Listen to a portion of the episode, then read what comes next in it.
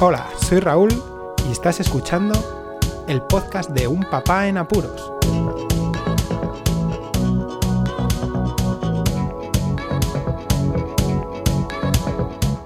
Hola, puedes escuchar. Bienvenidos a un nuevo episodio del podcast de Un Papá en Apuros. Ya estamos en el número 134.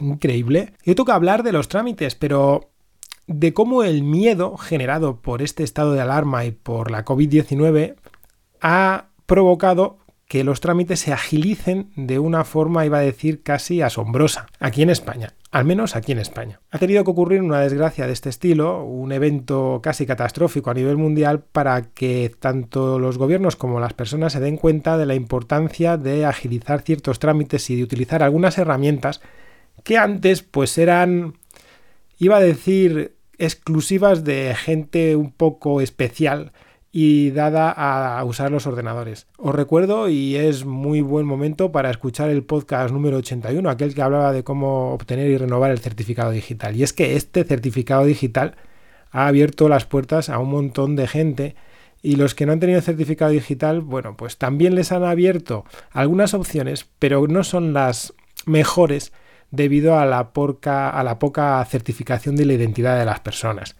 y ha habido momentos en los que yo sé que personas han tenido que presentarse al final en ciertas oficinas en ciertos momentos porque no han sabido eh, identificarse debidamente. Bueno, pasando a esto voy a hablar de los tres estamentos generales ¿no? que tiene casi cualquier país y estado que, que son de importancia y son los referentes tanto a la salud como a los trámites administrativos burocráticos normales, como a la educación. Pasando por la salud, pues sí, mm, es triste, pero ha habido mucha gente que no ha ido al médico porque cuando iba era por tonterías. Y es así de claro. Ahora se tenía que ir solo y exclusivamente por emergencias y ese miedo ha hecho que la gente que iba por casi pasar el rato o por un simple paracetamol pues se haya retenido en casa y, y, no haya ido a gastar tiempo y casi dinero a, la administración y a la seguridad social aquí en España. Digo gastar, aunque los paracetamoles y otros medicamentos sean em, eh, de, estén dentro ¿no? del seguro médico aquí en España, estoy seguro que si se necesitan esos medicamentos se ha ido una vez y se ha pedido para varias ocasiones. ¿no? Bueno, esa previsión, ese, miedo a, volver y a, tener que pensarse un poco, ¿no? el asistir al médico, pues eh, se ha visto también a la hora de que pues, los que hemos tenido que ir o que teníamos que ir a realizar alguna revisión médica a nuestros hijos, pues claro, esas revisiones no han sido posibles de forma presencial y se han trastocado y el trámite ha seguido puesto que se hacían de forma telefónica. Sí, eh, han realizado en la mayoría de los especialistas que no necesitaban una exploración directa de los pacientes, realizar un seguimiento vía telefónico. Un poco, bueno, de aquella manera, ¿no? Porque siempre el teléfono pues no va a dar ni por asomo la información que debe ser. Incluso, evidentemente, los médicos han, eh, han pensado en ello y las citas, en vez de ser quizá cada seis meses, pues las han acortado un poco en algunos casos para, mm, bueno, pues para hacer un seguimiento mejor y que las siguientes veces eh, los datos sean ajustados, ya que, claro, todo dependía de cómo lo valoráramos los padres en este caso. Bueno, pero lo mismo está el tema es que se agilizó el trámite, que no tuvimos que perder ese contacto con el médico, aunque sí que, bueno, sufrimos el trasiego de los teléfonos, el que eh, algún profesional no apuntase lo que, lo que debiera, ¿no? como un teléfono que llamase antes que al otro por el, por el tema de trabajo, bueno, en fin, tonterías, pero que también denotan un poquito la profesionalidad de la gente y cómo, cómo trabaja en momentos de crisis como la que estamos viviendo actualmente en todo el mundo. También he notado una mayor laxitud en las citas. Eso significa que, em, bueno, mm, han podido, yo creo, cuadrar mejor las agendas debido a que ha habido muchos espacios que igual una cita duraba de forma aproximada en la agenda tres cuartos de hora y ahora pues en cinco o diez minutos la cita estaba solventada. Entonces yo creo que las agendas eh, se han cuadrado mejor y, han dado citas de una forma más, más laxa. Y os voy a contar un ejemplo básico que hemos tenido nosotros con los niños, ya que al ser mellizos se suele hacer también un seguimiento en los centros de atención infantil temprana, los que llaman KITE, centros de atención temprana, para ver los seguimientos y, cómo va la evolución en el desarrollo psicomotor de los niños.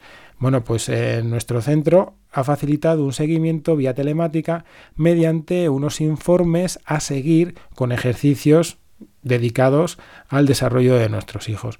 Con una simple firma, al igual que hacíamos cuando íbamos allí al, centro, bueno, pues nuestra fisioterapeuta en particular mm, nos llamaba, nos decía que estaban ya los documentos subidos, que qué tal estábamos, si veíamos algún problema y tal, y se hacía así que bueno, en este caso pues la salud eh, sigue su curso, ¿no?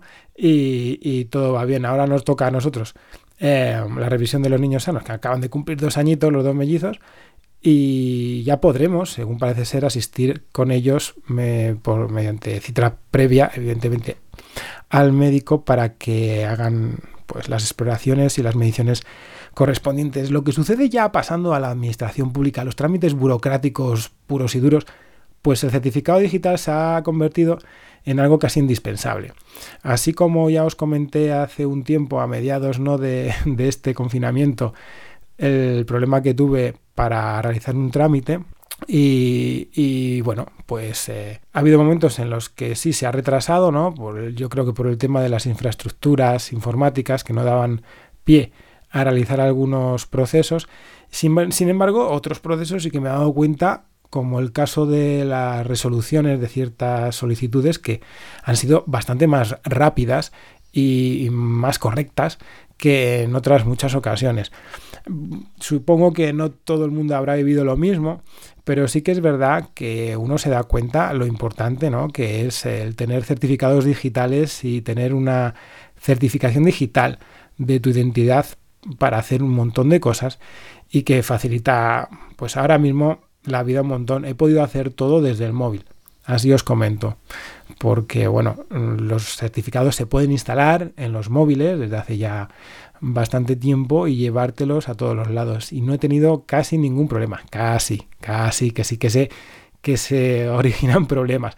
Pero casi ningún problema en realizar todos los trámites vía móvil. Incluso el tema de la recaudación del impuesto de, matriculación, de circulación de los coches, que es algo que se paga anualmente, aquí en Andalucía lo llaman el sello, y bueno, este impuesto hay que ir al lugar de recaudación de cada ayuntamiento de cada localidad y se paga en el momento y ya está. En este caso se ha visto que, claro, el pago no se podría hacer a no ser de que lo hicieras vía transferencia o que se abriera las fases de desescalada. Desde un primer momento se ha ampliado el, proceso de pago, el periodo de pago, dos meses más para que la gente pudiera realizarlo. Pero es que se ha facilitado también que si informabas mediante email de la identidad de la persona y del modelo de coche, te emitían ese certificado para que pudieras pagarlo de forma bancaria mediante transferencia ordinaria. Bueno, veis, eh, no es tan sencillo, no es tan difícil, perdón,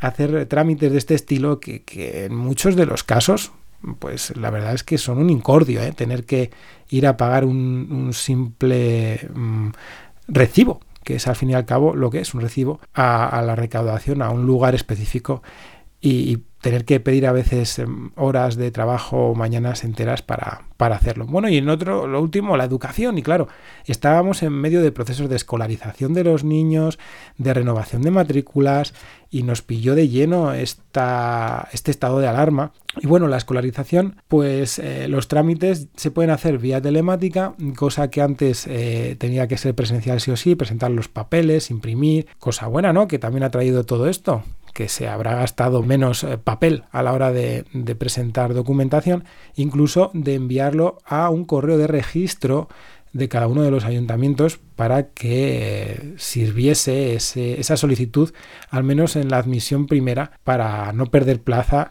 en, primero las escuelas infantiles en nuestro caso, ya que son los dos pequeñajos y que teníamos que renovar, etcétera, etcétera, y presentar todos los papeles también por si nos eh, adjudican ayudas. Y en el caso del mayor, pues la renovación ¿no? del, colegio, que también se hace vía telemática y que en, otros, en otras ocasiones, pues todo el mundo la hemos hecho a mano. y a papel. Cosa curiosa porque yo he llamado ¿no? también a algún centro y bueno, los trabajadores de allí estaban un poco perdidos porque ellos no habían visto el documento digital y que todo lo veían en papel y esta situación pues les ha pillado un poco de, sorpresa.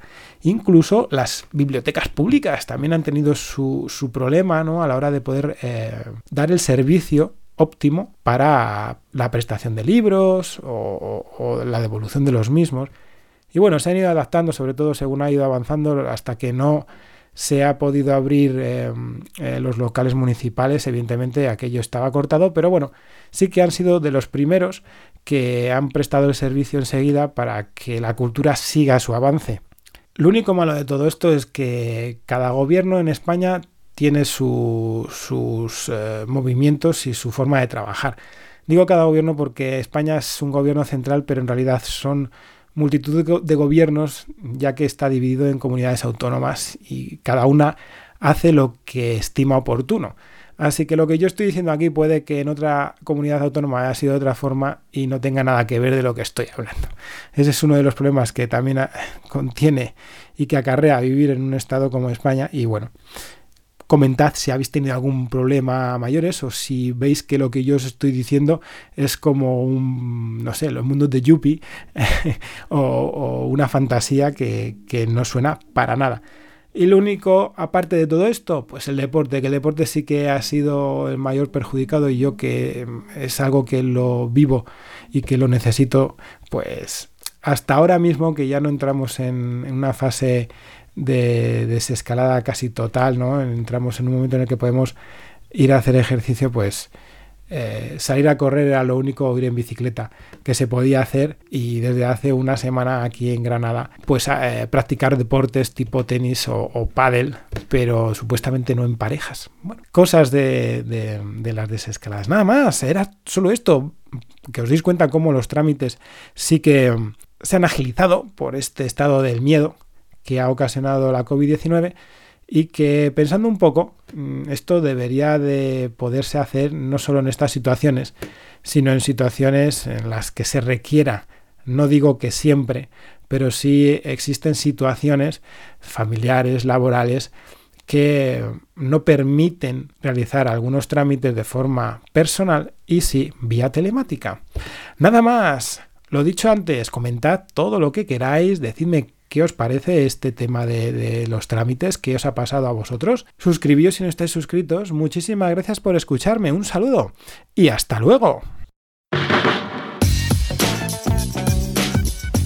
Podéis contactar con un papá en apuros mediante el correo electrónico abierto las 24 horas del día, unpapaenapuros@rauldelapuente.com. También podéis seguir las cuentas de Twitter y Facebook oficiales, arroba unpapaenapuros. Estamos en todas las plataformas de podcasting y para que incluyáis el programa en vuestro gestor de podcast favorito podéis utilizar la dirección corta bit.ly barra un en apuros. Para que no os preocupéis, toda la información sobre el podcast se encuentra en unpapanapuros.rauldelapuente.com y también en las notas de cada episodio. Por cierto, no os olvidéis de dejar una reseña en iTunes, dar un me gusta en iBox y compartir cada episodio en las redes sociales. Así nuestro podcast será más visible y llegará a más gente. Muchas gracias, Poz Escuchas.